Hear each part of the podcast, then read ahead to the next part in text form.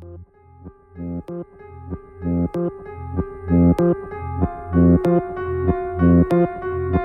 you.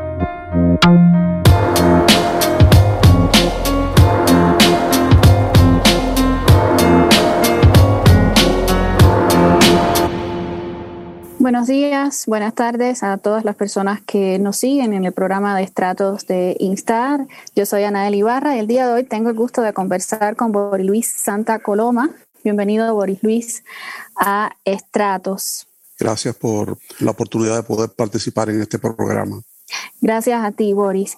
Eh, bueno, voy a presentarte brevemente. Boris, eh, Boris Luis Santa Coloma es periodista, eh, radica en Berlín, es un activista y defensor de los derechos humanos y ha sido una de las voces de la oposición cubana con más presencia en Alemania. Ha impulsado diversas iniciativas para el respeto de los derechos fundamentales y las libertades civiles. Fue testigo de la caída del muro de Berlín y fue procesado cuando abogaba por la transición pacífica hacia la democracia en Cuba.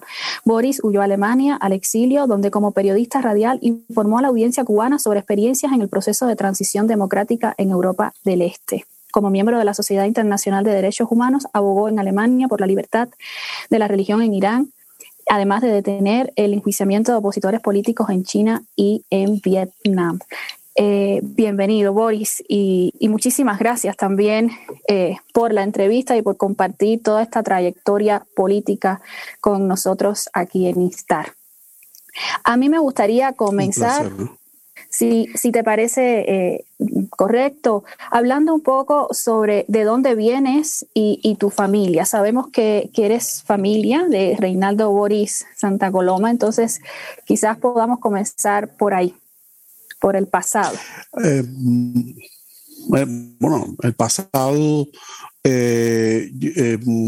debido a mi origen, pues prácticamente eh, estuve muy vinculado al, proceso que organizó Fidel Castro y que devino eh, llamándose Revolución Cubana de 1959. Eh, yo tengo la suerte de haber sido testigo de dos revoluciones y haber sido testigo de estas dos revoluciones en la primera fila. Primeramente, como eh, expliqué anteriormente, la Revolución Cubana de 1959 y, fui testigo eh, privilegiado porque muchos que fueron compañeros de mi padre, pues fueron mm, posteriormente ocuparon cargos en el, en el, nuevo gobierno. Y eso me dio la oportunidad de ver cosas que para el ciudadano promedio eh, prácticamente no, no, tenía acceso a, a, este tipo de información.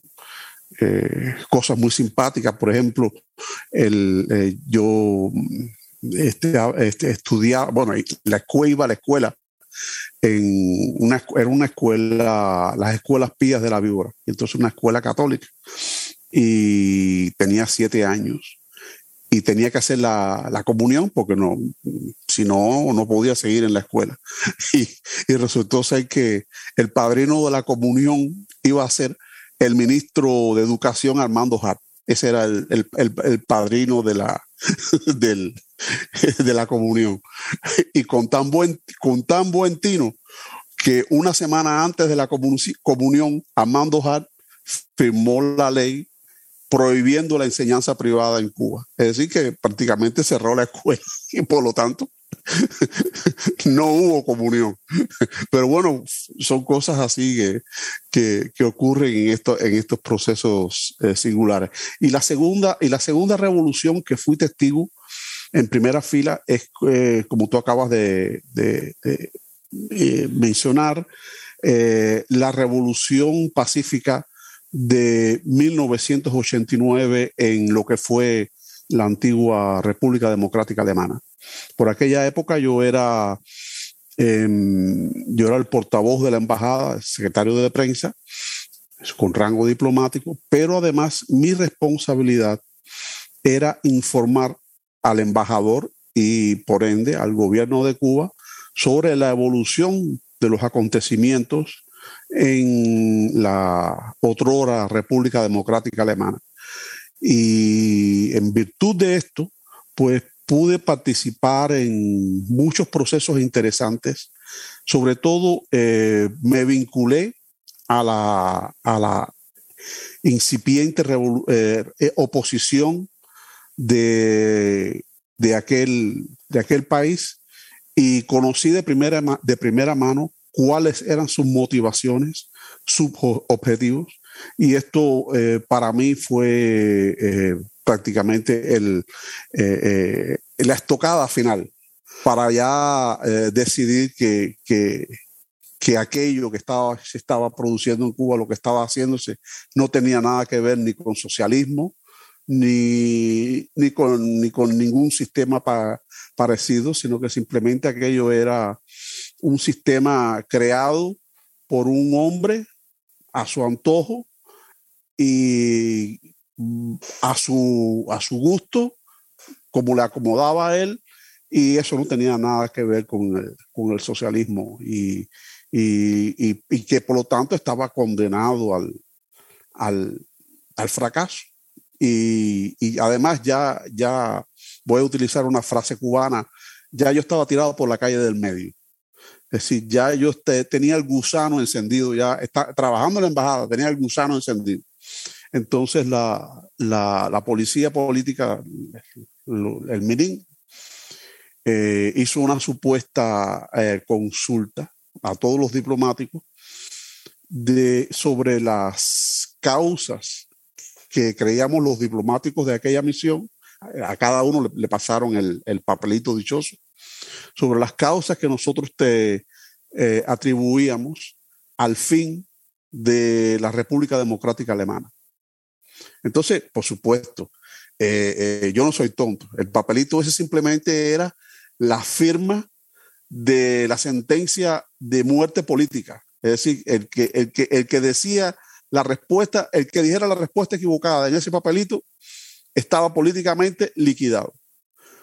Pero Anaeli, ya yo estaba que me daba lo mismo una misa que un homenaje ya yo, ya yo, ya yo estaba decidido. Lo único, lo único por lo que yo no me quedé allí en ese país fue por mi abuela.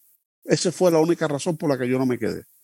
Porque realmente yo no quería darle eh, que, que, que, mi abuela le dijeran, no, su, su nieto desertó y que la vieja la fueran, la, la, matara, la matara yo involuntariamente. Esa fue la única razón por la que yo regresé.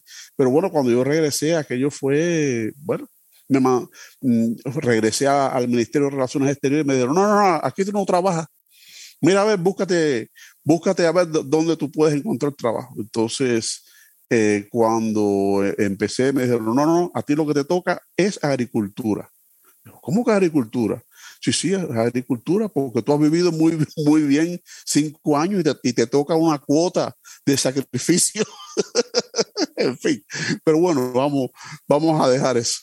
Eh, lo, que, lo importante es que eh, fui testigo de dos procesos, eh, dos revoluciones, y gracias a esto, mm, pues estoy ciertamente en condiciones de analizar la evolución de procesos como el que está, se está produciendo ahora en, Cuba, y, tal vez con mis experiencias pues eso me, permite mirar eh, la evolución de los acontecimientos con un prisma diferente al que la mayoría de las personas eh, que están metidas dentro de ese proceso lo hacen.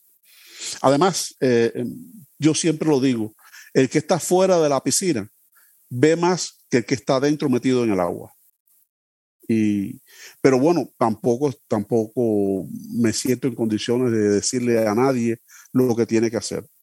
Y, y sé, por, y sé desde de, en, el 1900, en, el, en el 1989 el, lo que yo saqué, las experiencias que yo saqué en los contactos con los opositores de aquel entonces, es que eran sumamente susceptibles.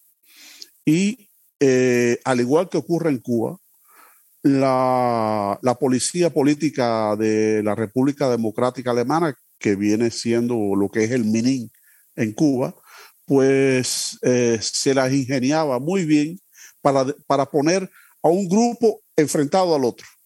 Y en eso de divide eh, y vencerás, eh, esa técnica, eh, aprovecho aquí para decírsela a los que están viendo este programa, esa técnica, las técnicas de infiltración, de penetración, de debilitamiento, de espionaje, de crear una tercera columna, ese tipo de técnicas no la aprendieron los cubanos, el mirín cubano no la aprendió de los rusos. Esas técnicas las aprendieron los cubanos, es decir, los, órganos represivos cubanos fueron alumnos privilegiados eh, de la policía política de la RDA, la Stasi, como dije anteriormente, eh, Staatssicherheit es el nombre en alemán. Y, y por eso creo que, creo que es importante aprovechar esta, esta, conversación para dejar bien claro mi opinión. Que porque muchos dicen, no, porque eh, Cuba era un, era un, tenía los vínculos eran con, con la Unión Soviética y los rusos eran los que, los que le, le, llevaban el modelo. No, eso yo no lo creo. Yo creo que desde el punto de vista de los órganos represivos, el MININ y la manera en que ellos funcionan, la manera en la que ellos penetran a la oposición, en la manera que ellos están trabajando ahora, después del 11 de, julio, la manera que están trabajando, ellos la aprendieron de los órganos represivos de la RDA. Y quiero em, empezar, empezar por ahí, esa es una de mis opiniones en cuanto a esto. Y la puedo, puedo explicar por qué yo lo digo, ¿no? Ahí iba a preguntarte, eh, ahorita, bueno, Después quiero que regresemos a, antes de 1989, pero creo que esta es una fecha significativa. Eh, lo curioso en tu caso, a diferencia, por ejemplo, de otros opositores u opositoras cubanas, cubanos, es que 1989 marcó algo para ti, pero lo marcó por acontecimientos que estaban teniendo lugar fuera de Cuba no, para muchos opositores cubanos, por ejemplo, el 89 tenía que ver con el fusilamiento de, Ochoa y de La Guardia, que lo estuvimos viendo la, semana pasada con, con de La Guardia, y eso marcó de alguna manera un antes y un después para muchas personas en Cuba. Sin embargo, en tu caso, ese antes y ese después lo marca esta, digamos, este proceso que se está dando en Alemania, donde tú estás eh, trabajando representando al gobierno cubano. Entonces quería volver ahí, quería en primer lugar que me hablaras un poco de tu relación, digamos, con la oposición, esa oposición a la que te referiste eh, en, Alemania, pero también todo esto que, dices, que, pudiste captar, que pudiste aprender estando allá sobre el funcionamiento de eh, los mecanismos, digamos, de represión, de control y de administración que implementaban en Alemania. Eh, bueno, mm, es una pregunta larga eso. la Stasi eh, era, al, igual que el MININ, la Stasi era un, organismo omnipresente. Estaba en todas partes.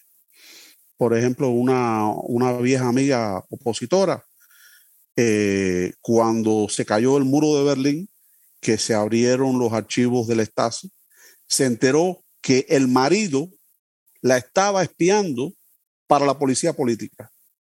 Vaya, son, son cosas que uno dice, eso es inaudito. Y, ciertamente eh, son cosas horribles. Yo me imagino con los adelantos de la técnica que hay ahora, eh, los artilugios a que recurre el MININ eh, escapen a, a, la fantasía de la mente más creativa de cualquiera de nosotros. Em, pero lo principal que a ellos les interesa, lo principal que a ellos les interesa es sembrar división. La división es lo principal. Y para eso ellos hacen estudios de las personas implicadas. Ellos dedicaban, ellos, ellos tenían eh, equipos de, primeramente tenían una red de eh, soplones. ellos les llamaban, a los soplones les llamaban eh, bueno, en Cuba le dicen chivatos, ¿no? Pero elegantemente se, se les dice soplones. Eh, ellos le, en Alemania le, la Stasi les llamaba IM, Inoffizieller Mitarbeiter, es decir, un trabajador inoficial. Trabajador inoficial. Y estos IEM estaban en todas partes y eran una fuente de, información permanente y recibían eh, tareas mm, concretas. Y entonces, eh, en atención a estas, a estas informaciones, eh, ellos elaboraban estrategias. en fin, en Cuba debes, es lo mismo, es lo mismo. Yo tuve muchas relaciones con los, antiguos presos del, de la Primavera Negra. Después de su detención, pues yo organicé un comité para la puesta en libertad de esta gente y bueno, hice miles, no miles, no, pero bueno, muchísimas actividades.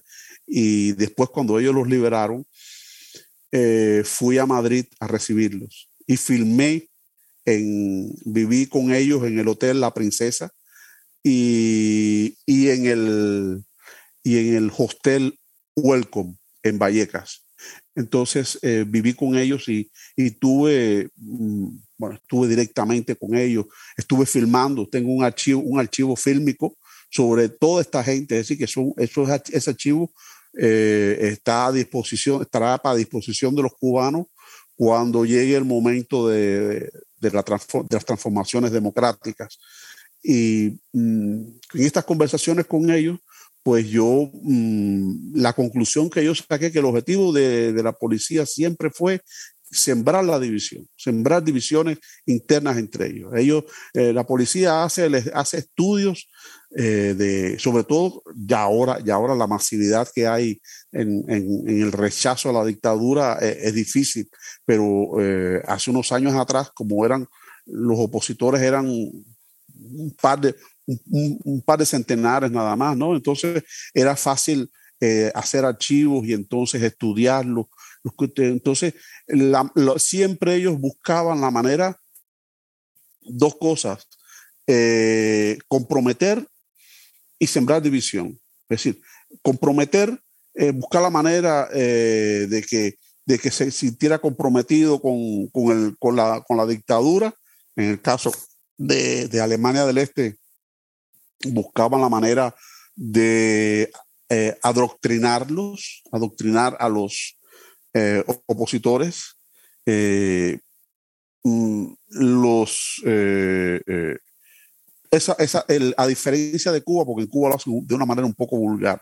Sí, en Cuba, según tengo entendido, viene el, el, oficial del MININ que está a cargo tuyo y viene y te dice, oye, yo soy el oficial que te está atendiendo, ¿cómo estás? Quiero ser tu amigo. ¿No? En Alemania se hacía esto un poco más encubierto, una manera más elegante pero el objetivo es el mismo, es decir, buscar la manera de comprometer y la, buscar la manera de dividir. Esos eran los dos puntos fundamentales que había en todo esto. Por cierto, el, eh, uno de los eh, centros donde se congregaba la oposición en la antigua RDA era la iglesia eh, de em, de y una iglesia, una iglesia evangélica.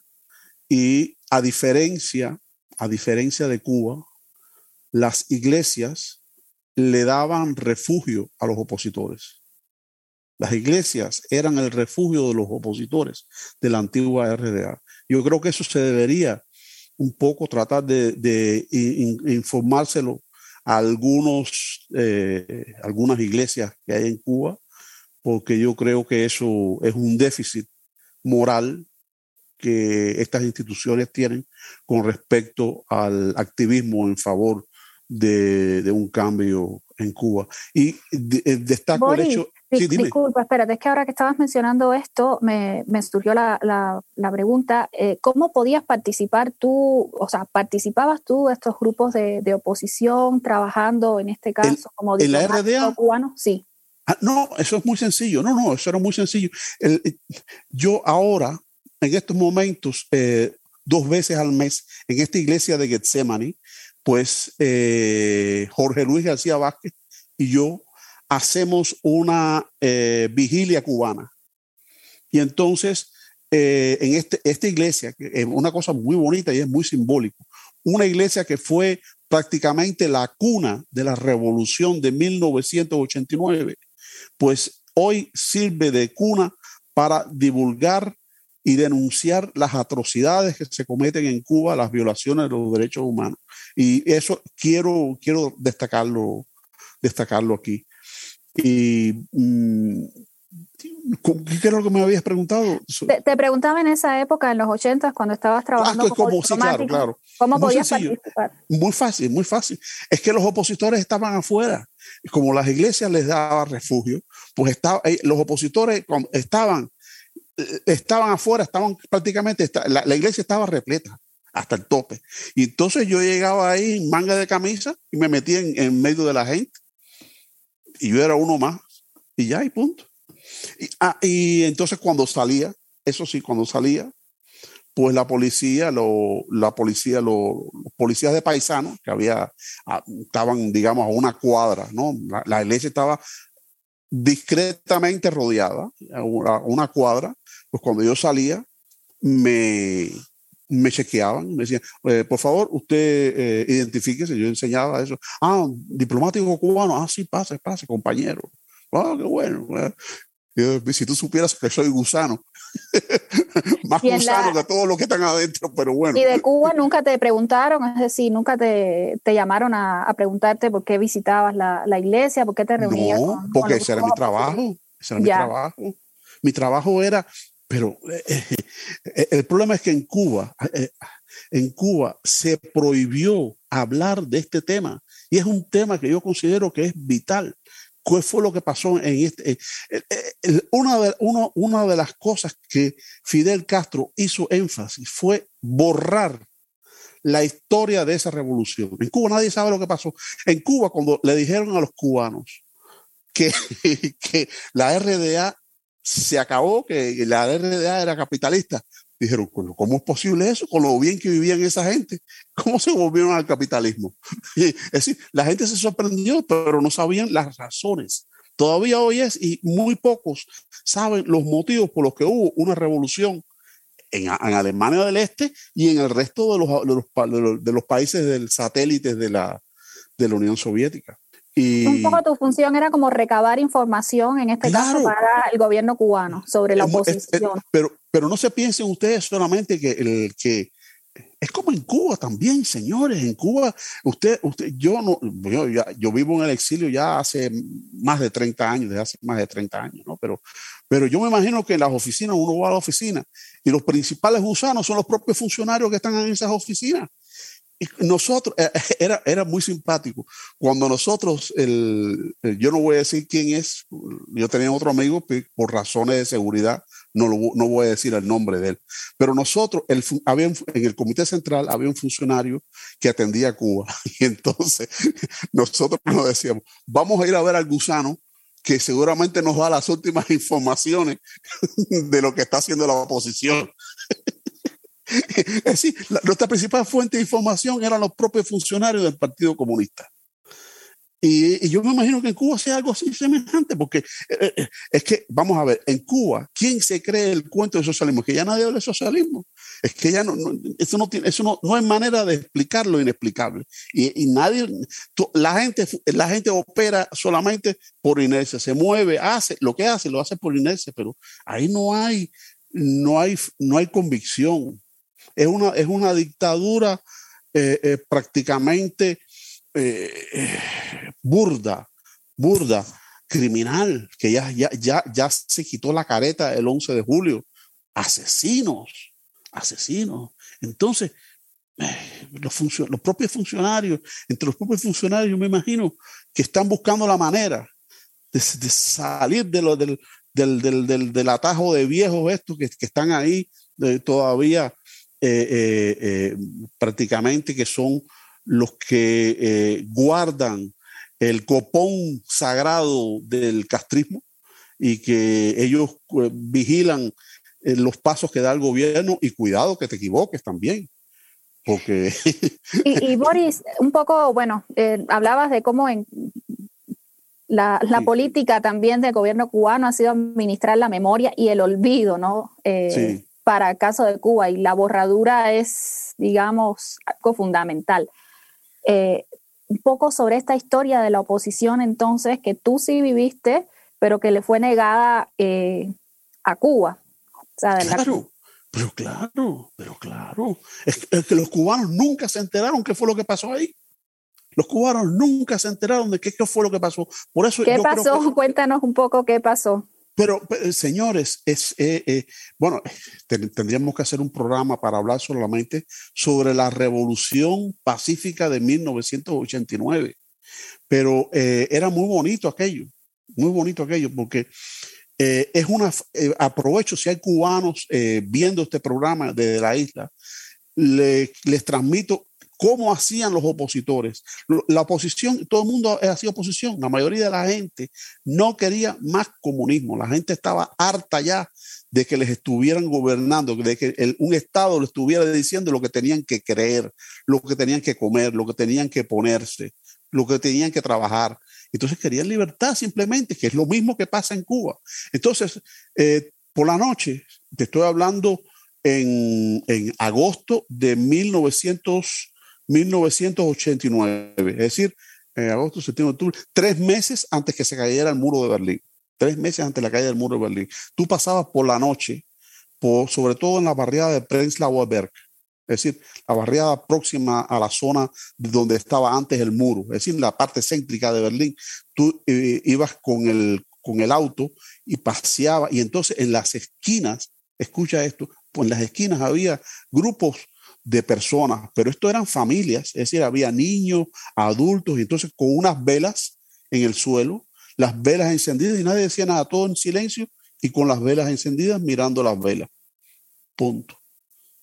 Eso, eso, eso, eso, eso acabó al gobierno. Eso, eso acabó al gobierno. Eso, eso lo fue. Si, eh, no había necesidad de, no, no, hubo necesidad ni de, de, de grandes pancartas, no, no, no la, gente por sí sola, por sí sola hacía esto. Una, una, una idea, a alguien se le ocurrió y eso se generalizó. Y es una idea muy bonita. Y tal vez a los, a los opositores cubanos dicen, miren, una manera de hacer oposición, ahora que no les dejan desfilar, pues, pues, pues, hacen, pues eso una, podría ser una manera tal vez inteligente. Yo no sé, yo no. Y yo, eh, otra vez insisto, yo no quiero darle consejo a nadie de lo que tienen que hacer. Pero los alemanes, los alemanes del este lo hicieron así y les quedó muy bien. Por cierto, en agosto de 1989, Raúl Castro estuvo allá. Entonces ya el, el aquello se estaba cayendo a pedazos ya. Y entonces eh, yo tenía, eh, el embajador, ya yo le había dicho que eso, eso eh, lo que quedaba era lo que un merengue en la puerta de un colegio. Decir, que eso yo lo veía muy mal. Bueno, cuando el responsable de Cuba en el Comité Central es el primero que habla barbaridades del secretario general del jefe de Estado. Uy, uy, uy. Entonces, ya, ya, ya eso te está diciendo cómo estaban las cosas. Y entonces el, el embajador, yo le, yo le había dado, le, dado un informe al embajador, que por cierto murió en una cárcel de esas muertes que sufren los cubanos, porque, porque en las cárceles, cuando son los, los ¿cómo decirte? Eh, eh, eh, participar en, en, el, en, el, gobierno es, entraña algunos peligros. Y entonces parece que él dijo algo indebido y lo metieron en la cárcel. Y murió en la cárcel de un problema estomacal. Pero bueno, ya eso son otra, otra, otra, otras historias. El caso fue que él eh, yo hice un informe sobre la situación que había, un informe que no iba a profundidad, sino que decía que tal vez, con ese lenguaje diplomático de los analistas, que tal vez, y la evolución de los acontecimientos, y podría ser que, como todo indica, y entonces le hice más o menos, le dije que la situación estaba negativa para, para Cuba. Entonces él le dijo, le dio ese informe a Raúl Castro, en una reunión que hubo con los cubanos nada más.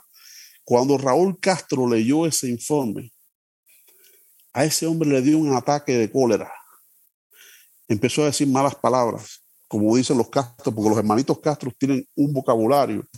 Oye, oye, oye. Las palabras que yo nunca he escuchado en mi vida, las palabras más obscenas y soeces, las escuché en boca de Fidel Castro. Pero bueno, aquel hombre empezó a decir que, ¿cómo y no puedo decir la palabra, a nosotros se nos ocurre hacer este informe, que él habló con Axen. Axen era, Germán Axen era el responsable del Departamento de Relaciones Internacionales del Comité Central y era el, homólogo de los cubanos, ¿no? Y entonces, eh, que él habló los, con los comunistas alemanes y los comunistas alemanes le habían asegurado que ellos tenían el control de la situación.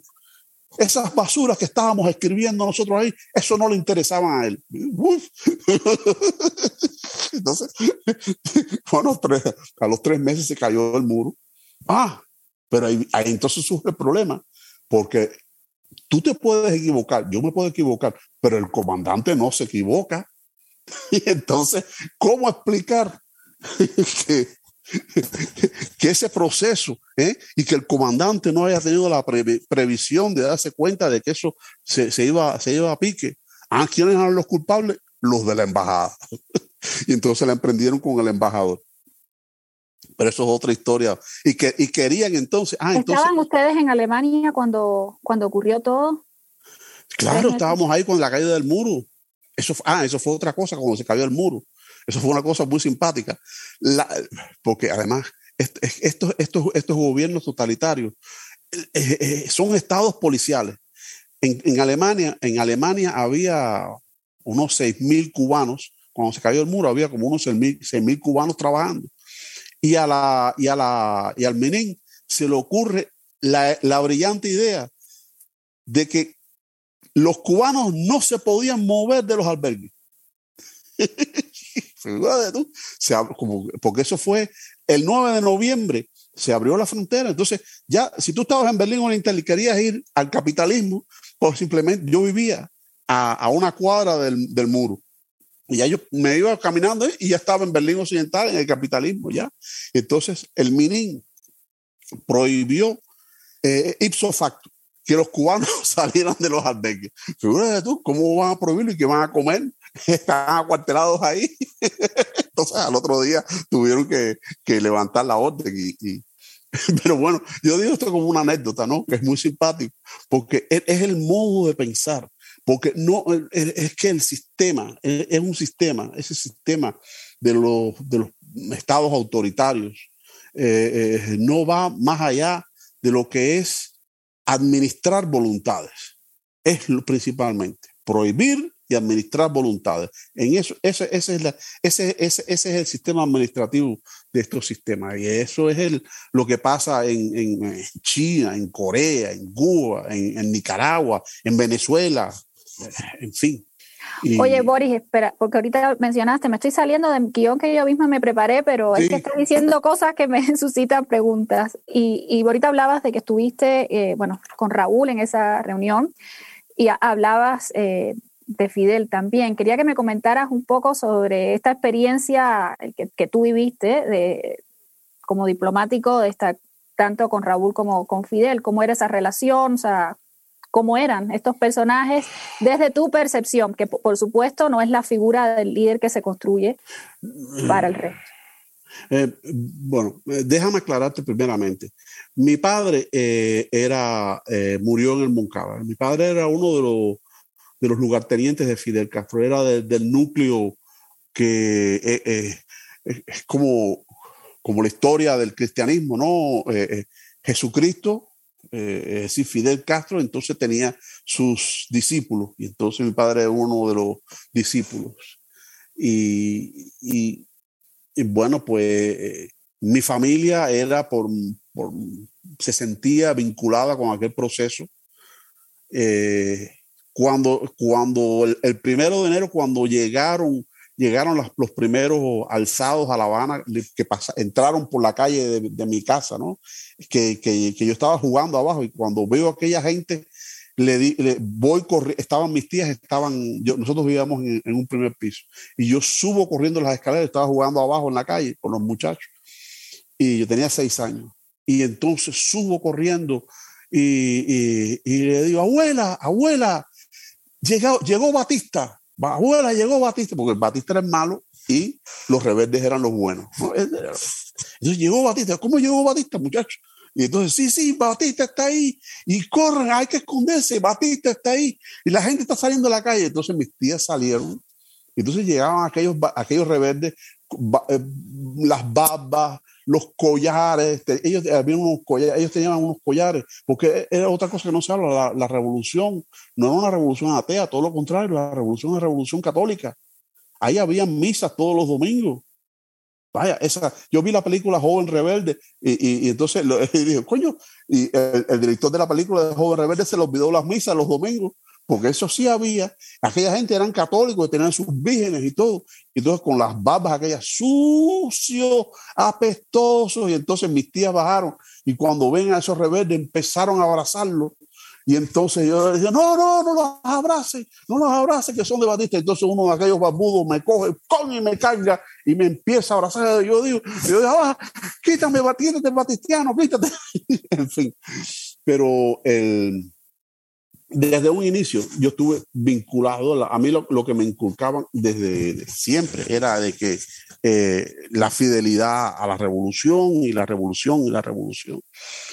Y, bueno, el, comencé, estudié eh, alemán y en un momento determinado estaba trabajando en el Ministerio de Relaciones Exteriores y una que fue secretaria de Armando Hart eh, Gabriela, pues le dieron el, mando sobre un equipo de traductores para el gobierno y específicamente para traducirle a, Fidel Castro. Eh, desde un principio, la, Fidel Castro tuvo muchas aspiraciones internacionales. Yo recuerdo que cuando el evento, el famoso evento, no sé, si, no sé si has oído mencionar, la Tricontinental, un evento que fue un mamut aquel evento, y el problema que tenía Cuba en aquella época era que no había traductores. Por ejemplo, la Tricontinental se hizo sin traductores de árabe, por ejemplo. Entonces, eh, a raíz de eso, pues entonces se, decidió que había que especializar eh, gente para que pudiera, para contar con equipos de traductores para poder transmitir los mensajes al, extranjero. Y bueno, yo estudié alemán. Y esta, la, ex secretaria de, de, Armando me llamó y me dijo que, que, estaba haciendo este equipo y que si quería participar con ellos en, en, esto de... Entonces le dije que me gustó la idea. Yo soy un poco aventurero. Me dijo, ah, sí, bien, perfecto, muy bien. Y entonces, eh, en un momento determinado me, me dijeron, bueno, ahora tú vas a ser el traductor, después llevaba como dos años trabajando. a partir de ahora, tú eres ahora el traductor de Fidel Castro. Dice, coño. Eh, entonces ahí fue donde conocí a Fidel Castro como traductor. Y después eh, empecé a trabajar en todo lo que era lo relacionado con Alemania del Este. Eh, Alemania del Este, es decir, la, la, República Democrática Alemana, que así se llamaba, era el segundo país principal para Cuba.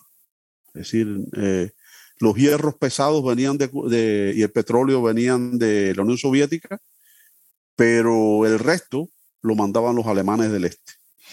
Y mm, era, un, era un, interés, un interés de, del gobierno cubano y, y bueno, Fidel Castro, eh, en fin, yo simplemente era un empleado de él, ¿no? Pero, pero lo conocía muy bien. Eh, viajé con él dos veces, viajé al extranjero con, con Fidel Castro integrando la, la delegación, eh, el séquito de, el séquito de, Fidel. Em, me di cuenta de una cosa y es que él, eh, Fidel Castro, mm, eh, se, se sentía humillado cuando había eventos del CAME y participaban todos los, los máximos representantes de los países satélites pues él tenía que asistir, porque él pertenecía al, concierto de satélites de la, de la extinta Unión Soviética. Y para Fidel Castro aquello era eh, una humillación.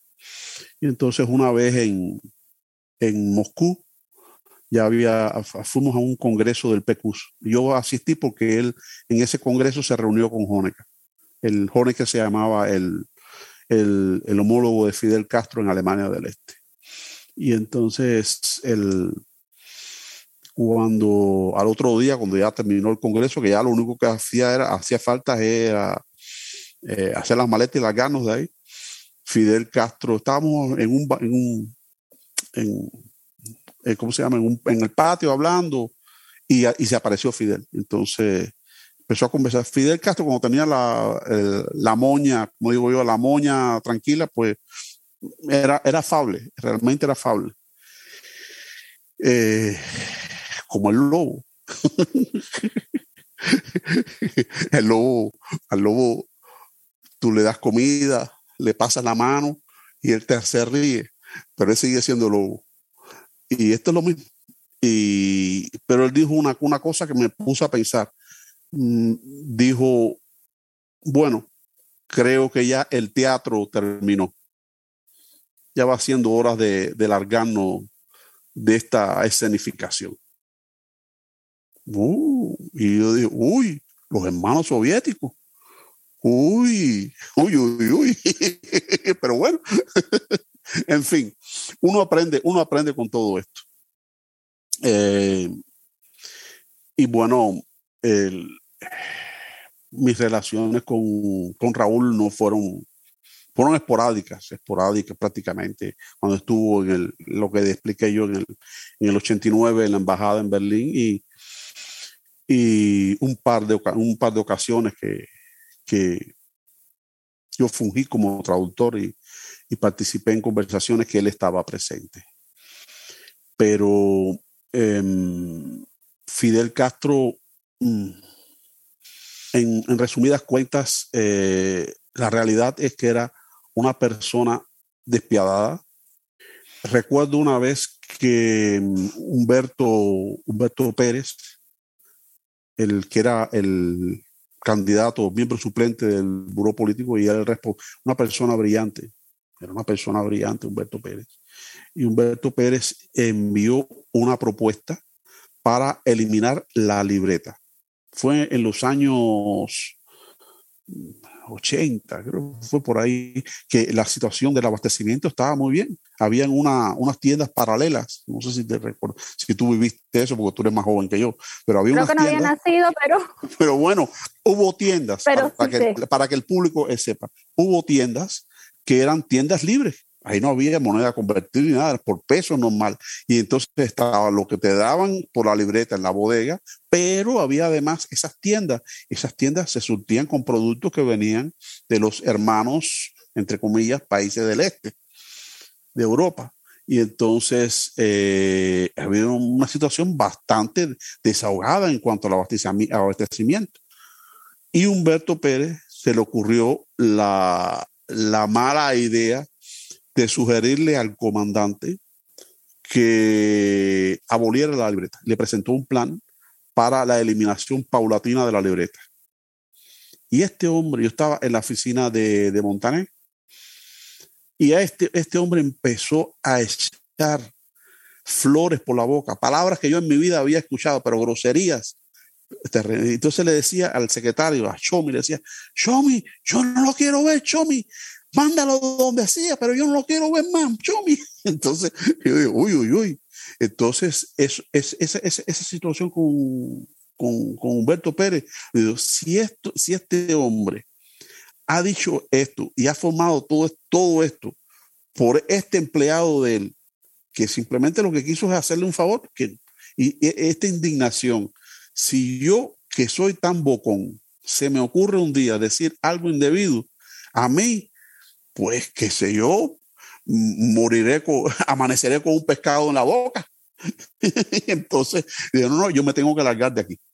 Y entonces eh, hubo un cambio de embajador en, en Alemania y, y el, el, había un nuevo embajador, el embajador habló conmigo. Yo estaba estudiando en el IRE, en el Instituto, en el Instituto Superior de Relaciones Internacionales, y el, el nuevo embajador de Alemania habló conmigo y me dijo, ¿tú quieres ir para allá? Y entonces yo lo pensé dos veces y digo, esta es mi salvación. Y yo, sí, sí, como que no, yo me voy para allá contigo. Y me fui, entonces se lo dije a él. Y fue eh, en el año 84, hablé con él, le dije, mira, mire, comandante, em, usted sabe, estoy estudiando eh, diplomacia, ahora tengo una oportunidad de trabajar como diplomático, entonces me miró así y me dijo, bueno, perderemos un traductor malo y ganaremos a lo mejor un diplomático bueno. y entonces está bien.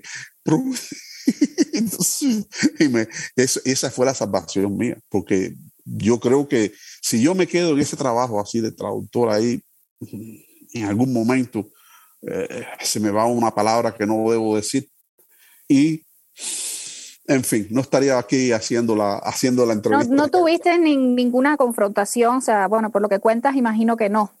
No. Que, tu relación con él se ceñía mucho como a tu actividad como traductor y, ya.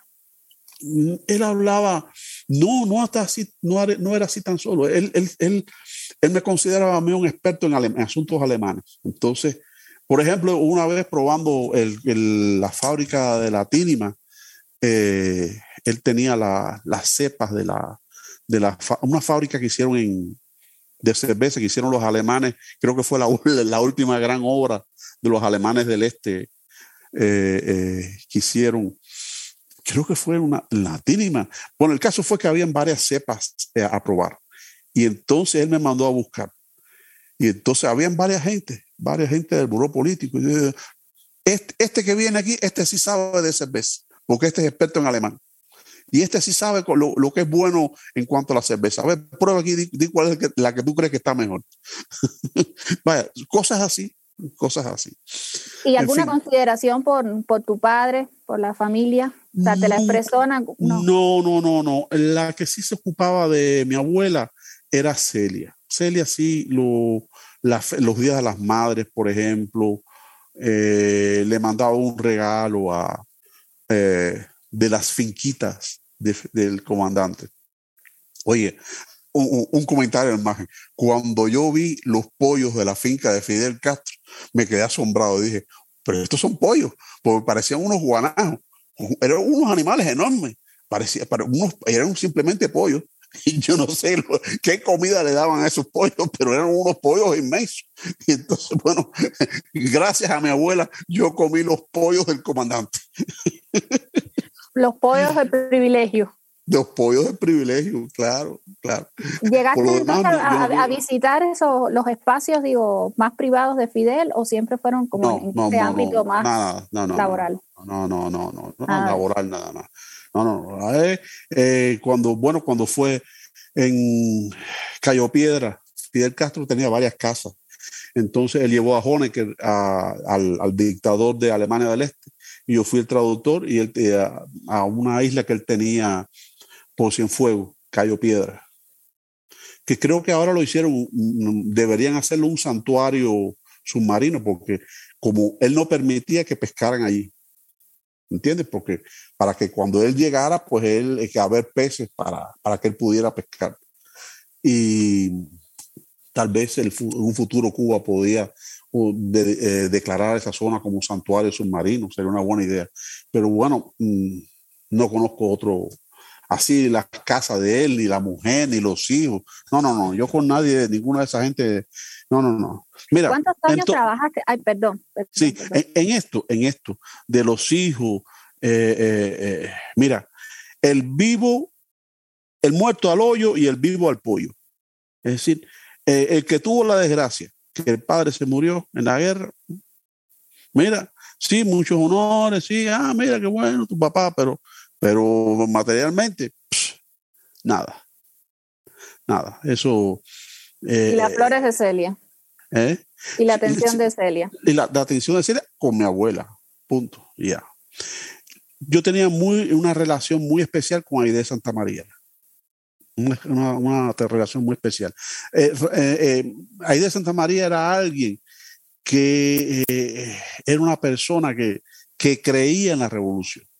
Entonces, un día él le hizo una acción muy fea a, Aide y yo estaba en la casa de Aide y ella me decía, Borito, mira lo que me hizo Fidel. estaba como loca, estaba como loca. Eh, creo que hubo, primeramente estuvo el, caso Padilla, es decir, un, escritor cubano que le dieron el premio UNIAC Y Aide votó a favor del premio UNIAC por una razón muy lógica. Digo, mira, lo que escribe no nos puede gustar, pero si, si es buen escritor, pues hay que darle el premio. Es una cosa lógica. eso, eso le molestó a él muchísimo. Y después hubo, no recuerdo qué fue, fue otra cosa parecida también con otro que estaba y, él le negó, él, ah, él le negó, ella hizo algo parecido y Fidel le negó, se negó a recibirla. Y eso le impactó a ella, eso fue fatal, fatal para ella, porque ella vivía con la ilusión de que Fidel era un líder, Fidel era, eh, era como Jesucristo. Entonces, eh, eh, eso, la, impactó mucho. Hay tanta gente que en ese proceso se suicidó cuando, cuando se convencieron de que aquello no tenía nada que ver con los ideales de, la revolución de 1959, que, que valdría la pena hacer, hacer un programa. ¿Y qué te dijo esa tarde que, que estabas contando? que Ella no, ella, no me, ella no me decía nada, ella, estaba, ella comenzaba, lo repetía constantemente, Fidel, bonito, Fidel no me recibió. Pero ¿por qué razón? E, e, eso la dejó a ella sí. Entonces yo trataba de cambiarle el tema, decía algo, y entonces ella hablaba de otro tema, entonces volvía, pero pero Fidel no me recibió. lo repetía constantemente. Aquello fue un, como una, una puñalada para ella. Aquello fue una puñalada. ¿Y crees, o sea, que su, su, suicidio eh, estuvo relacionado con, un proceso de desencanto, de frustración, decepción? Yo estoy convencido que sí, en contra de lo que digan la gente, la versión oficial de la dictadura. Yo estoy convencido que sí. En primer lugar, Aide eh, sí, tenía problemas eh, eh, psíquicos, es cierto. El divorcio con Armando le, afectó mucho. Pero al margen de eso, al margen de todo eso, ella tenía un problema de desilusión. De desilusión. Una gente que creyó como ella, que vio morir a sus compañeros de lucha y que después vea que todo aquello por lo que ella, en lo que ella creyó, por lo que murieron toda aquella gente que, que haya sido, se haya convertido en una pesadilla. Oh, eso, es una cosa violenta, una cosa violenta, por favor. ¿Alguna vez te comentó algo que, o sea, que te diera a entender? Solamente aquella vez, aquella vez que, que, que, estaba con loca porque Fidel Castro no la había recibido. Y después otro, en otra ocasión fue una reunión y, y, y salió eh, eh, pero con el, con el, auto como un bólido y como para suicidarse con el el primer intento de suicidio fue con el con el con el auto después eh, le quitaron la pistola y yo no sé cómo ella se hizo otra vez con una otra pistola y con, con la pistola creo que fue con lo que se suicidó y además otra cosa ella se suicidó además para reafirmar lo que estoy diciendo ella se suicidó el 26 de julio. ¿Y por qué se, digo que se suicidó el 26 de julio? Porque estábamos en, en Camagüey celebrando en las, llamadas fiestas del 26 de julio y Armando estaba allí. Y Armando por la noche, eh, la noche del 25 al 26, se celebra, eh, había una fiesta hasta, hasta la, se esperaba el 26, ¿no? Era la velada del 26. Y en esa fiesta, Armando, que estaba ahí, Armando Ham, me busca y me dice, Bonito, eh, yo quiero decirte una cosa. Yo no tengo nada que ver, yo nunca le hice nada malo a Aide. Dice, no, Armando, es un problema personal de ustedes dos. No, pero yo quiero que tú lo sepas, que, yo nunca, nunca le hice nada, nada malo a ella. Lo que pasa es que las cosas son así, pero eh, eh, nunca creas eso, bonito. Yo nunca le hice nada malo a ella. Entonces, aquello me quedó un poco de, oye, ¿por qué razón este hombre este día me está diciendo esto a las 10 de la noche? ¿Por qué razón me dice esto? Y entonces, tres días después, cuando ya voy camino, porque yo me iba a reunir en Santa Clara eh, con, una, con unas amistades. Y cuando estaba en, en un taxi de alquiler, en el, en el, en el taxi empieza a dar la noticia de, de la muerte de Santa María. Es decir, dieron la muerte tres días después del 26. Entonces, eso corrobora mi tesis de que la desilusión fue la principal causa de esa muerte. No fue su estado mental. Todo eso puede haber influido, pero lo decisivo fue la desilusión, como mismo pasó con Osvaldo Orticos y muchos otros más que se suicidaron. Gente honesta, porque la revolución, señores, la revolución, el, el primero de enero de 1959, 99% de los cubanos respaldaban el proceso que estaba en ciernes. 99% de la gente. Por ejemplo, era muy bonito. Mi madre iba caminando conmigo por la calle. Esto, esto se lo digo para que ustedes lo sepan. Íbamos caminando por la calle, yo me llevaba de la mano y pasaba un taxi. Y el taxi, no conocía a mi madre, el taxista le dice, señora, ¿para dónde va usted? Dice, no, yo voy en tal dirección. Le dice, vamos, yo la llevo. Y mi madre dice, pero yo no tengo dinero. Dice, no importa, yo la llevo gratis. Eh, yo veía, yo veía la gente, la gente se encontraba, es, difícil que ustedes lo puedan entender, la gente se encontraba en la calle, gente que no se conocían, se miraban y se abrazaban. Eran, eh, fueron instantes muy bonitos. Eh, los cubanos eran como niños, se sentían como niños con, con, con, con juguetes nuevos. y, esa ilusión, pues simplemente fue manipulada y traicionada por Fidel Castro. Y por eso considero que es muy importante que eh, en algún momento de la historia de Cuba eh, se analice profundamente eh, el mal ocasionado por este hombre al, país. Una de las cosas que yo deseo enfatizar y aprovecho la esta conversación es que creo que es importante analizar la ideología de Fidel Castro como la, la causa de los males que enfrentan los cubanos hoy en día.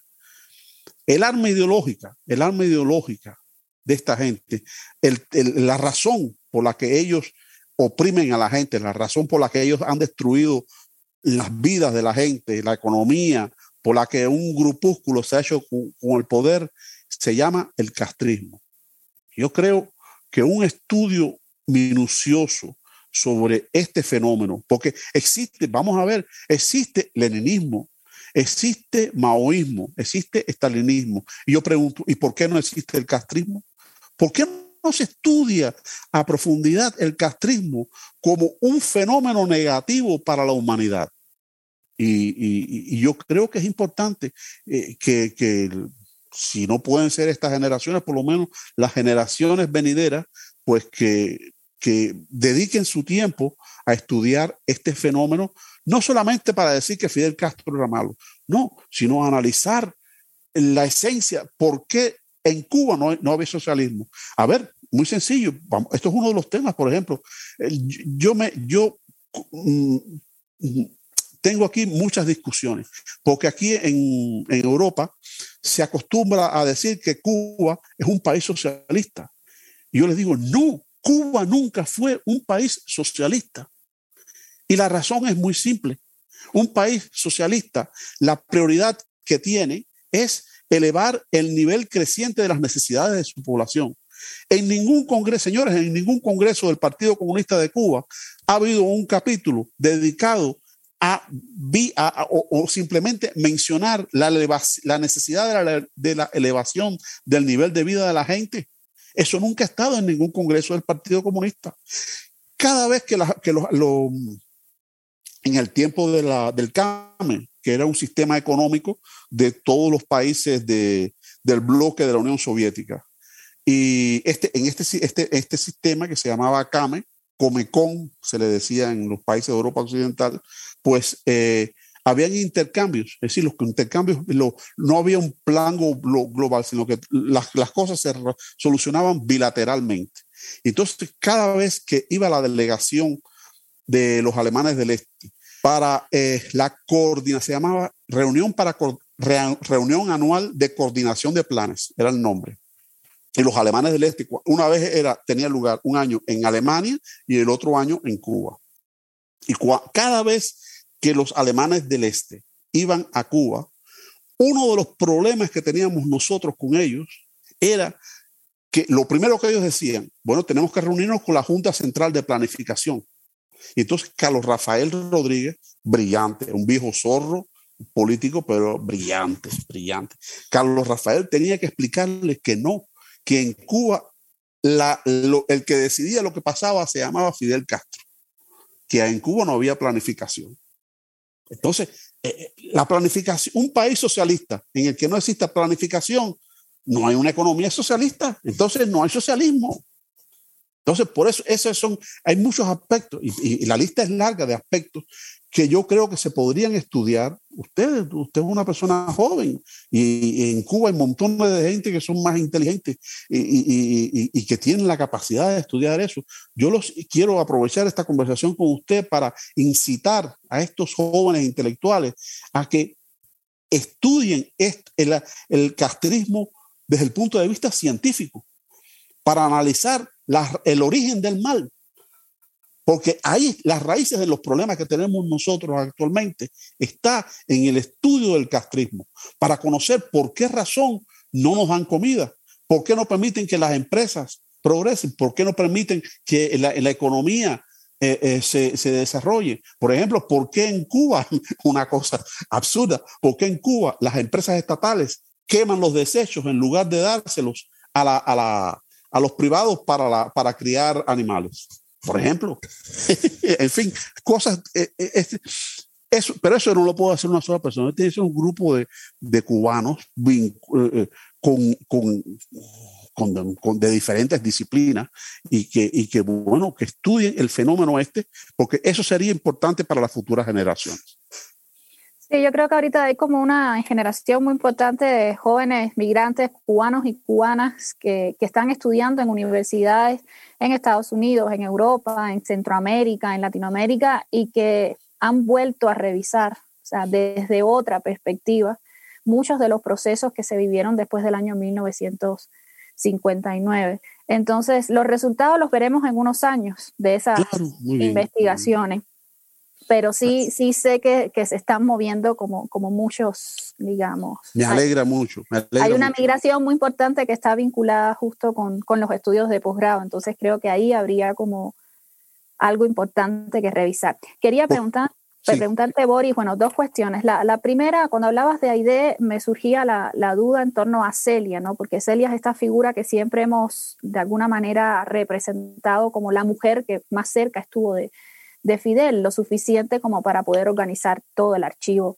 de la revolución, lo suficiente como para que en sus biografías se resalte, digamos, eh, esta dimensión del cuidado que ella tenía con él, etcétera. Te quería preguntar si de alguna manera, porque sé que en el caso de Aide tuviste una relación cercana, si en el caso de Celia podrías hablar de algún proceso similar respecto a la revolución, Fidel, si pudiste aprender algo eh, con Celia yo no tuve relación. Mis, eh, mis relaciones eran fundamentalmente con Aide y con Melba. Mi hija mayor se llama Melba Aide, y, pero vive en España, al igual que, que la mayoría de los jóvenes, en, de los jóvenes cubanos. Eh, y mm, las dos, con las dos tenía relación. Con, con Celia coincidimos dos, dos, veces, pero por razones de trabajo y nunca tuvimos oportunidad de hacer un intercambio personal. Eh, en el caso de Melba, este proceso, o sea, más bien la pregunta es por si ese proceso que tú pudiste identificar con, en AID de desilusión, desencantamiento de alguna manera, lo pudiste ver también en otras. Aide, Aide era una persona eh, como, como decir, eh, cuando, eh, cuando se larga Batista y los rebeldes entran a Santiago de Cuba, al primero que, que, tomaron preso fue al que denunció a los asaltantes que estaban disfrazados de enfermos en el, en el, cuando la Moncada, en el hospital del, del Moncada y Aide era, debía comparecer al juicio como testigo y denunciar que ese hombre había sido el, el chivato. para que entiendan, para que se entienda esto, en aquella época, el que tenía vinculación con el batistato, acto seguido era fusilado. Vaya, aquello era eh, la era de los, de los fusilamientos. Paredón para todo el mundo. Y nos, estábamos dando paredón a nosotros mismos, porque ese fue el principio del fin de las leyes cubanas. pero bueno, ya eso es otro tema. Y Aide era la testigo principal para eh, decir que ese hombre había sido el que denunció a, los a, a los mucadistas. Y eso me lo dijo Aide el 26 de julio de 1973 en Santiago de Cuba. Una conversación que tuvimos larga. Esa noche tuvimos una conversación muy larga. Eh, Marta Rojas, una periodista de Granma que estuvo presente en los juicios de Moncada, y yo. Y Aide nos contó a Marta Rojas y a mí ese detalle que cuando la llevaron al juicio, el hombre se le, se le abrazó a los pies y le dijo, por favor, diga que no me conoce, diga que no me conoce. Y entonces, según me dijo Aide esa, noche, Bonito, me dio tanto asco ese hombre que cuando me preguntaron dije que yo no podía conocer a ese hombre. Ya eso da la naturaleza de Aide. Aide, Aide hay una foto que sale Aide en la sierra eh, que, aparece con un fusil. yo pregunto, ¿a cuánta gente disparó Aide con ese fusil? Yo no creo que haya disparado a nadie. Era una persona, era una persona especial, una persona mm, única y buena parte de lo que hoy soy y se lo debo a él. Melba es diferente. Melba, mi otra, mi otra madrina era de carácter. Ella, pum, pum, pum, era más marcial, más militarizada. Aide era amor y, no razón. Y, y, la, la, la, guardo en el recuerdo. Que era un poco lo que se le pedía también a la mujer en esa época, ¿no? Que se militarizara. Eh, bueno, la mujer no, en general a toda la sociedad. Exacto, en la sierra. Y después cuando, cuando a, a las mujeres eh, se, se, convirtieron en milicianas. Milicianas muy simpáticas, porque eran milicianas que andaban con una metralleta checa, pero con uñas largas y los labios pintados. pero bueno, era una cosa Como una foto muy famosa que hay de Corda de la segunda declaración de La Habana y le toma la foto a las mujeres vestidas de miliciana y están con el, la polvera maquillada. Exacto, exacto, exacto, exacto. La, te voy a hacer una pregunta que nos están dejando aquí en el chat antes de, pasar a la, otra que te tenía. Es de Gonzalo Hernández Arocha. Te pregunta, después del Festival de la Juventud y los Estudiantes del año 1978 en Cuba, en mi caso en La Habana, se crearon grupos de apoyo para fortalecer la vigilancia debido a algunos incidentes con el enemigo durante el festival. Bueno, solo dice esto. ¿Y, y, y que eh, en el Festival de La Habana? Sí, está hablando del Festival de la Juventud y de los estudiantes del año 78 y está hablando de los grupos de, de apoyos que, y vigilancias que, que se crearon para controlar cualquier tipo de manifestación. Supongo que la pregunta tenga que ver si tenía quizás usted algún conocimiento. Yo no tuve eh, el festival, el, festival, eh, yo lo disfruté porque eh, el, el, primer día vino la delegación oficial de, la, de los alemanes eh, fue una semana. Entonces el primer día vino la delegación oficial de los alemanes y después de la inauguración regresó. Y entonces yo me quedé con una credencial que me permitía entrar, entrar a, todos los, a todas las delegaciones sin problema. Tenía un pase general. Y entonces yo me dediqué, fue una semana que me dediqué yo a bailar y a tomar ron. Así que lo siento, pero yo no, no sé de eso de la vigilancia, nada, porque me perdone. lo que sí, lo que sí viví también el décimo festival, el, de La Habana fue el, el festival y, y, viví el décimo festival eh, en Berlín. Y eso fue una cosa apoteósica, porque los alemanes del este nunca habían tenido contacto, Alemania del Este es un país cerrado, nunca habían tenido ese contacto con los extranjeros, y aquello fue tremendo, sobre todo los cubanos salieron, hicieron un desfile de carnaval con tambores por el centro de Berlín y aquello la gente se quedó asombrado cuando vio los cubanos. Y entonces eh, era muy el, el, el cerca de la embajada. Yo, yo vivo, ah, casualmente yo vivo aquí a, a dos cuadras de, la, de, lo que fue la antigua embajada. Y a una cuadra de la sede donde estaban, se hospedaron los cubanos cuando el décimo Festival de la Juventud, que era la antigua escuela del partido, y que ahora es, eh, eh, es un, un, hogar de ancianos. Y, y, esto fue apoteósico, apoteósico aquí apoteósico, apoteósico. La, la, gente, cuando llegaban los cubanos, todos los cubanos y las alemanas, las alemanas, cuando digan, usted es cubano, ¡ay, cubano! en fin, te lo dejo a tu imaginación. Sí. Eh, un, ah, pero, y si, pero si vamos a hablar de un festival, hubo un festival que iba a ser en Argelia.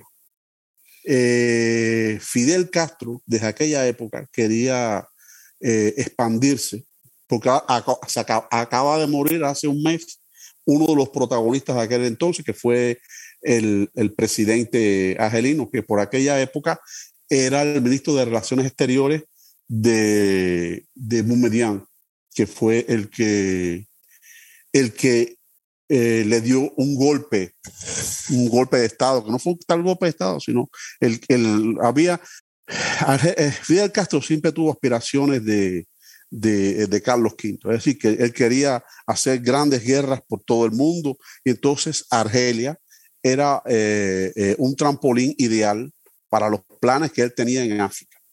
Y entonces eh, en la guerra de las arenas, él mandó incluso Argelia, entre Argelia y Marruecos. Y la guerra la ganó Argelia gracias a la intervención de Fidel Castro que mandó una brigada de tanques y ese fue el fin de la guerra de las arenas. Y eh, le dieron el festival entonces, la sede del festival Argelia, Argelia. Y el festival no se lleva a cabo porque eh, le dieron, el, derrocaron al, al, presidente argelino que era un, digamos, un, un íntimo de Fidel Castro. Y entonces eh, Fidel Castro tenía la sospecha de que en ese, en ese golpe hubo implicación de, lo, de, los, de los soviéticos. Y entonces, eh, cuando se convocó al, al, otro festival, eh, Cuba no fue. Él no quiso, él estaba en fu, eh, eh ¿cómo se dice? Eh, se, hizo el, el, el, ofendido. Fidel. Y por eso los cubanos no fueron al que creo que se celebró en Finlandia. Eso es un detalle para que lo sepan. Y entonces, como murió este hombre, al, final, al final él hizo las paces con, con, el, con el, el que dio el golpe de Estado, ¿no? Eh, pero hubo un tiempo que las relaciones estuvieron tensas porque le echó, le echó por tierra los planes que él tenía para África. Pero bueno, esto es lo, lo que quiero narrar con relación a, a los festivales mundiales de la juventud que, bueno, en fin. Boris, le iba a preguntar, eh, ¿cómo fue el proceso? Un poco has narrado el 89 como la fecha significativa para ti, ¿no? En, en términos de tomar una postura respecto a, a, Cuba. Pero ¿cómo fue el proceso de, de, desencanto? Es decir, ¿cómo fue nacer en una familia que no solo simpatizaba, sino que tenía una historia que la vinculaba Difícil. al proceso mismo, Difícil. al de desentenderte, para ti y para tu familia? No, para mi familia, de eso, de, mi familia yo no podía hablar de nada de eso, ¿no? Y eh, mira, yo te puedo asegurar una cosa, para mí el, el, la muerte de Aide fue el, el inicio de este proceso. Cuando, cuando el entierro, eh, además, le, para que la gente entienda, el entierro fue en la funeraria Rivero. Estuvo tendida en la un, un funeraria Rivero. Y después, un, un, un vehículo funerario transportó el féretro hasta, hasta el, el cementerio de Colón. Señores, había una multitud de gente Nadie lo convocó, nadie les dijo tienen que ir a no, eh, en la marcha del pueblo combatiente. No, no, no. La gente se, se conglomeró en las calles al paso, le tiraban flores. Vaya, y todo fue la, la iniciativa de la gente. Aide, Aide, yo creo que Aide eh, mm, sería un poco atrevido. Cuando murió Aide, murió el alma de la revolución. Ya a partir de ahí, ya no había, ya la idea, esa idea, eh, eh, eh, esa ilusión de que se iba a hacer algo, algo bonito, algo, una ciudad, una, una sociedad justa, todo eso, todo eso fue totalmente, digamos que que fue una, eh, eh, un momento doloroso para el pueblo cubano. Y para mí, en lo personal, fue un golpe cuando vi a Fidel Castro, porque Fidel Castro apareció allí. Él no habló. Él no habló, simplemente hizo acto de presencia y se, y se marchó. Y cuando yo lo vi, aquello me, me hizo sentir mal. Y yo me fui. Me fui porque me pareció, me pareció que él tuvo buena parte de culpa en la muerte de, de Y si, y si, y si en este proceso que tú me acabas de preguntar de, de cómo fue que, que yo acabé siendo un opositor a la, a la dictadura, eh, eh, todo esto fue un proceso largo, pero el, ese día, ese día para mí fue el principio, el principio del cambio, eh, porque fue, muy duro, fue muy duro, fue muy duro el, hecho de, ver precisamente eh, la muerte de Aide y, y, por qué fue la muerte esa. Para mí también fue decisivo el, el, contacto con los opositores de la RDA. Eso para mí fue, fue decisivo, sobre todo desde el punto de vista ideológico porque ideológicamente yo estaba verde totalmente. Sí, yo, este, yo estudié, yo tengo dos carreras, pero Cuba es un país eh, de analfabetos que saben leer y escribir. Es decir, eh, eh, cuando yo llegué a Alemania, yo, yo me, me, daba cuenta de que yo sí sabía alemán, pero no sabía, no sabía articular mis ideas. Es decir, pasaba, yo pasaba trabajo entonces, el, eh, aquel proceso, aquella gente, los, contactos, sobre todo eh, con, periodistas de la agencia de noticias de Alemania del Este, teníamos, yo tenía muchos contactos y con, gente del, Ministerio de Cultura.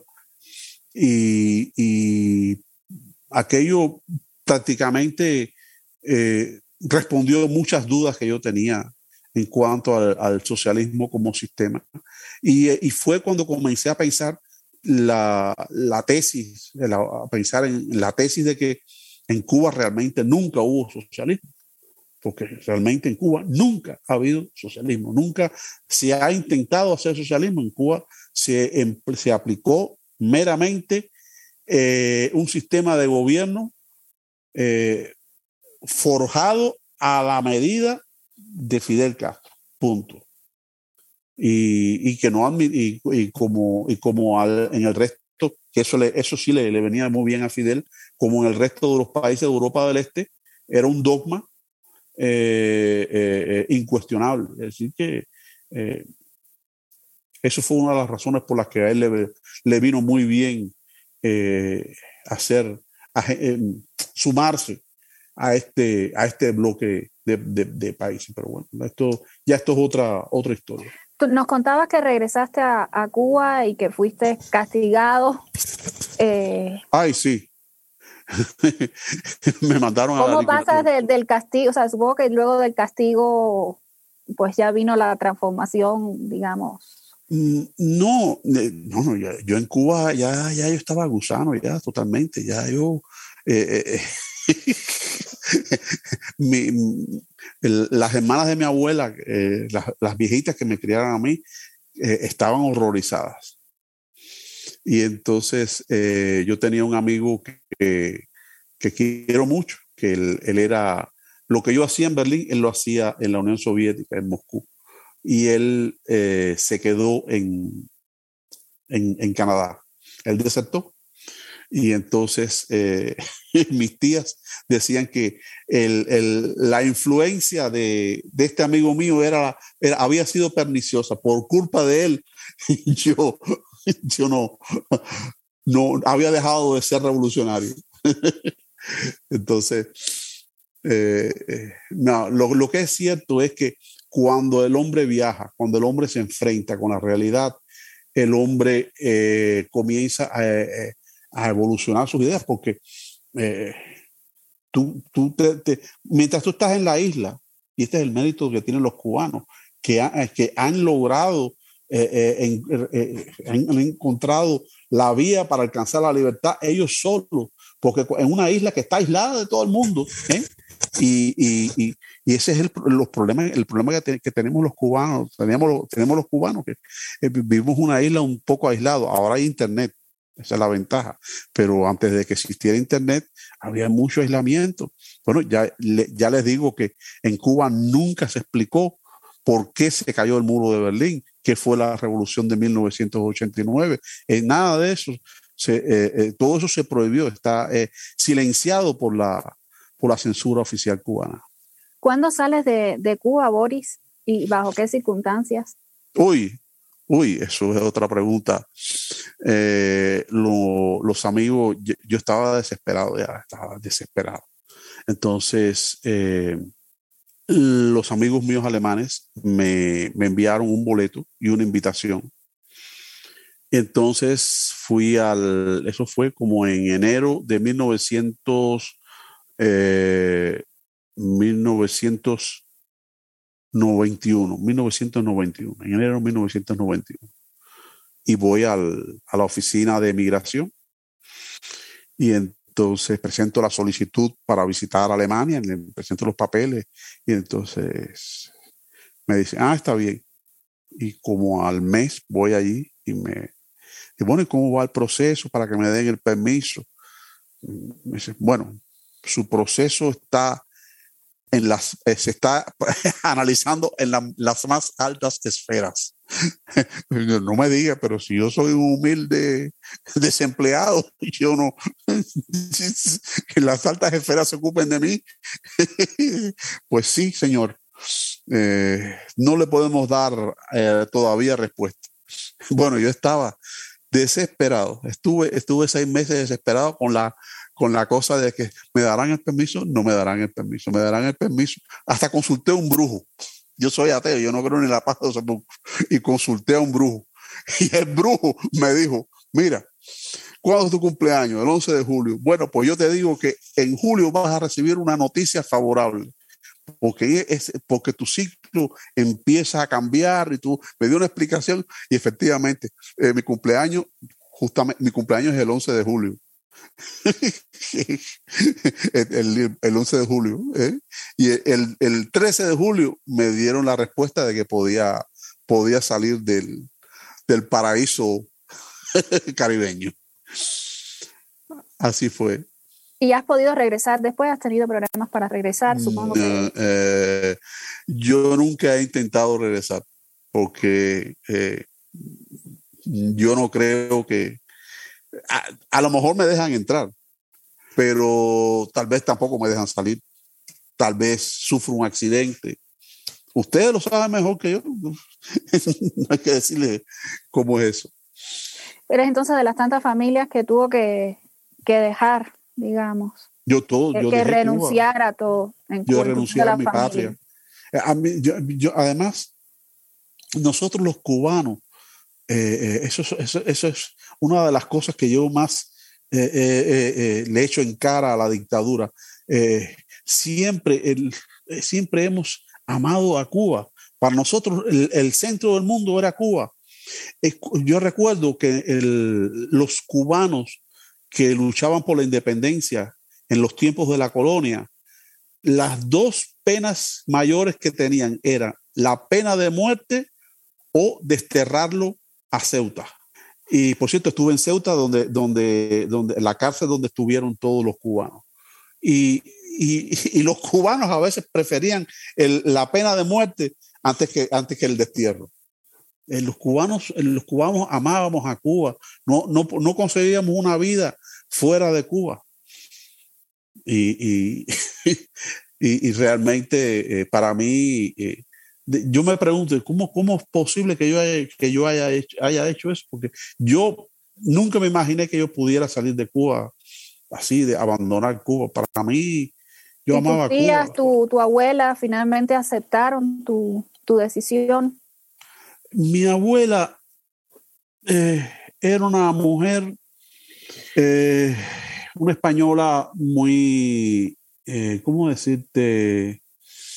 Muy voluntariosa, pero no sé si por voluntad o por enfermedad, pero ya en el momento que yo me fui, ya ella tenía problemas de la cabeza.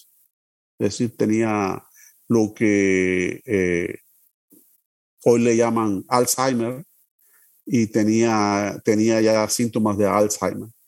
Y entonces yo creo que, que no se dio cuenta o no quiso darse cuenta de que yo me iba. Yo creo que ella, como un medio de protección, ella, no, ella se negaba a pensar que, que, la razón por la que su hijo murió había sido en vano. Y, y yo creo que, en fin, eh, pero mi abuela no, no ya, ya cuando me fui ya no estaba ya en sus cabales totalmente.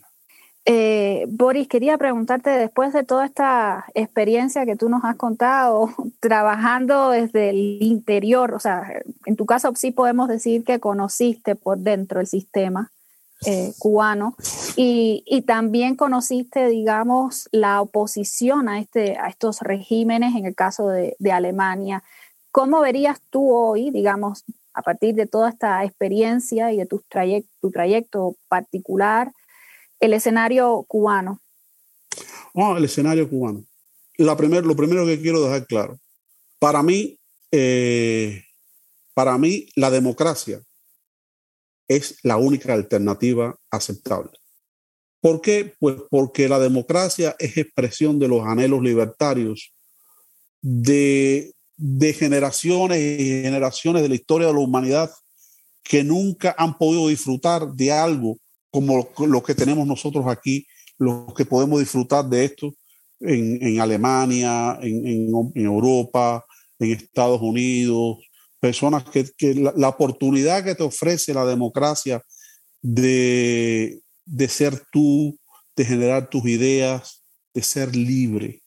Y yo creo que esa es eso para mí es el objetivo fundamental. Y yo seguiré haciendo activismo hasta tanto Cuba no logre la democracia. No obstante, la pregunta es, ¿qué escenario creo yo que, que sería? Eh, geopolíticamente hablando, Cuba pertenece a la zona de influencia de los soviéticos. Para los chinos, Cuba es un factor económico. Recordemos la construcción del puerto del Mariel. Eso tiene un objetivo económico de los chinos, un objetivo económico a largo plazo. Los chinos no, gastaron ese dineral haciendo ese, eh, eh, renovando ese puerto por gusto. Eso tiene un sentido económico para los chinos.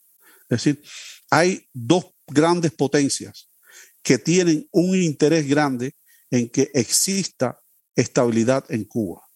El castrismo eh, ha fracasado como garante de la estabilidad en la isla. Por lo tanto, no puedo descartar la posibilidad que ambas potencias estén haciendo gestiones, gestiones propias de los estados para lograr objetivos de tipo geopolítico. Con ello estoy insinuando la posibilidad de que eh, haya un cambio que no necesariamente vaya a ser un cambio democrático, pero sí un cambio económico. Yo lo veo venir, por ejemplo, por esa, creo que hay una ley, si, mal no recuerdo, y tú que estás más informada de eso, me puedes corregir si estoy diciendo algo incierto, pero me parece que hay una ley que habla de que de que no distingue las empresas de nacionales con las empresas de extranjeros. Me parece que esta, eh, la dictadura o la cúpula que está gobernando eh, comisariamente eh, para los para los viejos digamos para la camarilla castrista la cúpula castrista es decir el señor Calleja los Castro eh, un par de comandantes que todavía están vivos, creo. Pues eh, yo creo que esta gente de la camarilla están tratando de mover fichas. Y están tratando de mover fichas para eh, calmar a la gente. Lo que ocurrió el 11 de julio a mí me dejó impresionado. Fue el mejor regalo de cumpleaños que he tenido en mi vida. Vaya, vaya, eso. Fuimos ese, ese día, lo fuimos a celebrar los activistas aquí de, Berlín, lo fuimos a celebrar a la puerta de Brandeburgo, que es el sitio, sitio más emblemático de Berlín, y ahí fuimos a celebrar el, eh, la noticia. Eh, porque no cabe dudas, el, el, 11 de julio ha marcado un hito libertario. Ahora bien, eh, la dictadura aún no ha sido derrotada. Y la dictadura todavía tiene muchas triquiñuelas en el, en el sombrero. Y puede sacar estas triquiñuelas. Y una de ellas es iniciar un proceso de reformas, de reformas económicas, que eh, es como un paciente, Cuba es como un paciente que está enfermo de anemia.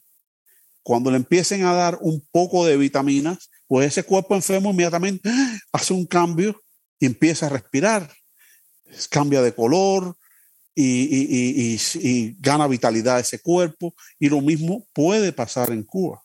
Ese es un escenario que yo me imagino que es el escenario que la dictadura está en estos momentos especulando. La, dictadura necesita comprar tiempo y los activistas en favor del cambio deben ser conscientes que esa dictadura quiere ganar tiempo para engañar y hacer unas triquiñuelas e introducir reformas económicas y dejar en la forma de gobierno como la que está, es decir, un, sistema de un partido único con una constitución que dice que ese partido único es lo único que puede decir y que ellos son los que deciden, eh, son señores de horca, los que dirigen el país son señores de horca y cuchillo con respecto al resto de los súbditos que viven ahí. Los súbditos son los ciudadanos cubanos.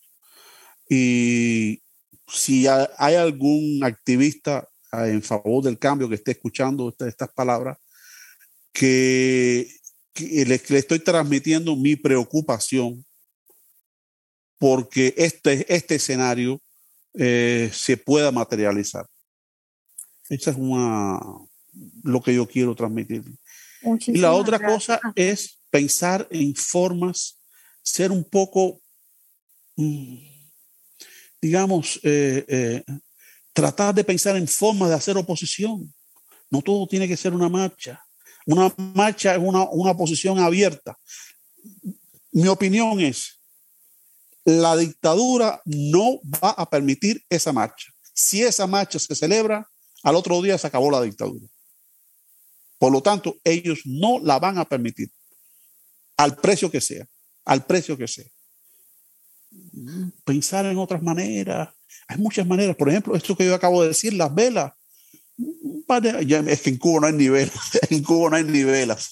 Pero bueno, eh, qué sé yo, que una gente, eh, los sombreros, como las sombrillas en, en Hong Kong, el movimiento de las sombrillas amarillas, algo, algo, algo, no sé, yo no. Los, más indicados son ustedes, los que están ahí en Cuba, que están adentro, que, que, que, son, que son, gente con, con, mucho cacumen, con mucha voluntad y eh, con mucha valentía, dicho sea de paso, mucha valentía. Y por eso eh, yo considero que el activismo mío eh, de todo de todo, más de 20 años haciendo activismo en favor de, la, en favor de una transición. Eh, yo creo que eh, me, me, miro con orgullo que existan cubanos con tanto decoro como estos que están haciendo lo que están haciendo en, Cuba en, favor de, de, que ese país progrese en favor de la democracia. Por eso insisto en una cosa, el objetivo debe ser la democracia, no alternativas. La alternativa, darle tiempo a la dictadura, es darle oxígeno a ese cadáver. La dictadura es un cadáver y debe quedar como tal. El objetivo debe ser la democracia. Eso no se puede perder de vista. Esa es mi opinión. Muchísimas gracias, Boris, porque creo que son eh, consejos que, están muy relacionados con la experiencia que tú viviste eh, en la Alemania y con estos 20 años, como tú decías, que llevas también eh, en el activismo. y efectivamente, como llevas repitiendo en, en, la entrevista, estar fuera es un proceso que te descoloca, una especie de, de correr la cortina.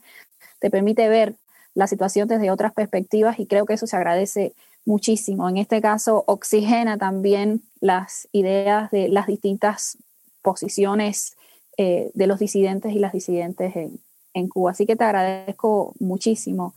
Eh, y también te agradezco en todo lo que nos has compartido. Como diría una amiga, he aprendido más contigo en una hora y media que en un libro de historia de Cuba. Así que te agradezco, te agradezco muchísimo todo lo que nos has compartido, eh, el abrir también tu experiencia personal y, compartirla conmigo desde Instar, con todas las personas que nos han estado escuchando. Eh, creo que es muy valioso. Así que te agradezco muchísimo. Y para mí ha sido un placer. Además, tratar con jóvenes me encanta los viejos lo único que hacen es hablar del pasado. Y a mí no me gusta hablar del pasado, yo prefiero hablar del futuro. El futuro para mí es lo más importante. Muchas gracias. Muchísimas gracias a ti, muchísimas gracias también a todas las personas que nos han acompañado en esta transmisión de, de Estratos. Muchísimas gracias, Boris. A usted. Thank